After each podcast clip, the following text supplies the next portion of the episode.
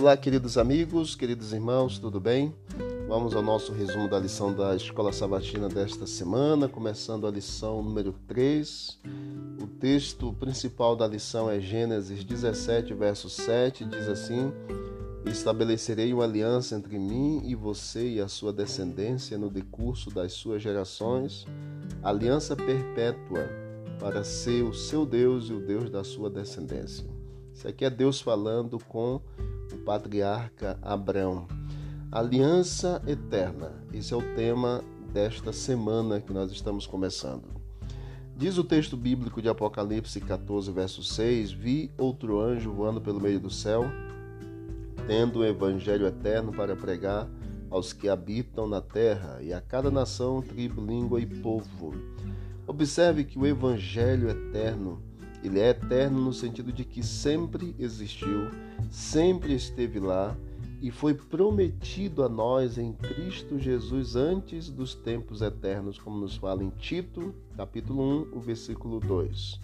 Não é de admirar que em outras passagens da Bíblia nós vemos a expressão aliança eterna, como Gênesis 17, verso 7, Isaías 24, verso 5, Ezequiel, verso 60 do capítulo 16, Hebreus 13, verso 20, porque a essência do Evangelho é a aliança e a essência da aliança é o Evangelho.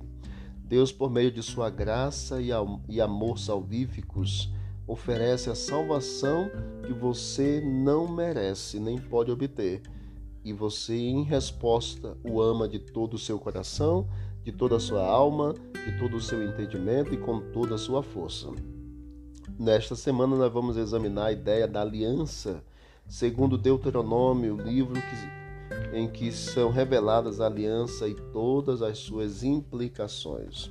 É interessante nós notarmos que temos pelo menos três lições dessa lição que nós estamos começando. A primeira delas é o Deus da vida. O Senhor estabeleceu sua aliança com Israel não por causa dos israelitas e de quem eles eram, mas por si mesmo e de quem ele é, o Deus da vida. Segunda lição é que o povo havia um povo escolhido e por causa da fidelidade de Deus aos patriarcas Abraão, Isaac e Jacó, ele escolheu Israel para ser o povo da aliança, o povo escolhido.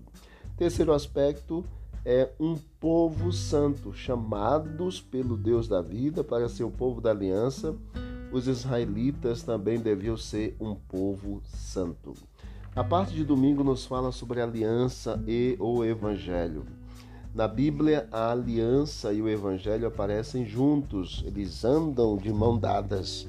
Embora a ideia de aliança existisse antes da nação de Israel, por exemplo, a aliança com Noé, e a promessa da aliança tenha sido feita antes do surgimento dessa nação, o pacto foi expresso de forma notável por meio da interação de Deus com seu povo, começando com os patriarcas.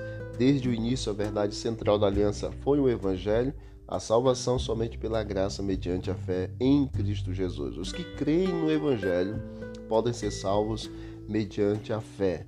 Abraão é um típico exemplo para nós, e Paulo menciona também em Gálatas 3 é, e também Romanos 4, que ele creu em Deus, Abraão, nas promessas divinas e por isso foi justificado diante do Senhor. Porém, isso não foi uma graça barata. Abraão procurou manter a sua parte na aliança pela obediência, como visto em Gênesis 22, quando levou o filho no Monte Moriá para ser sacrificado. E isso lhe foi atribuído como justiça, disse Paulo em Romanos capítulo 4, verso 5. Por essa razão, séculos depois nós vemos a menção aqui de Paulo ao apóstolo, ao profeta, o patriarca Abraão. Então, queridos, aqui nós temos a aliança e o evangelho e nós temos a aliança eterna. Aliança e o evangelho e aliança eterna. Que Deus abençoe nesta nova semana de estudos que teremos, que seja de grande valia, de bênção para cada um de nós. Vamos orar? Querido Deus, muito obrigado pelas lições já aprendidas até aqui.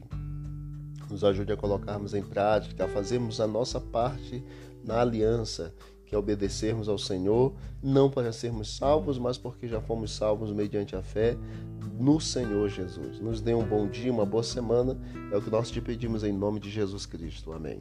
Deus abençoe, vamos que vamos para o alto e avante.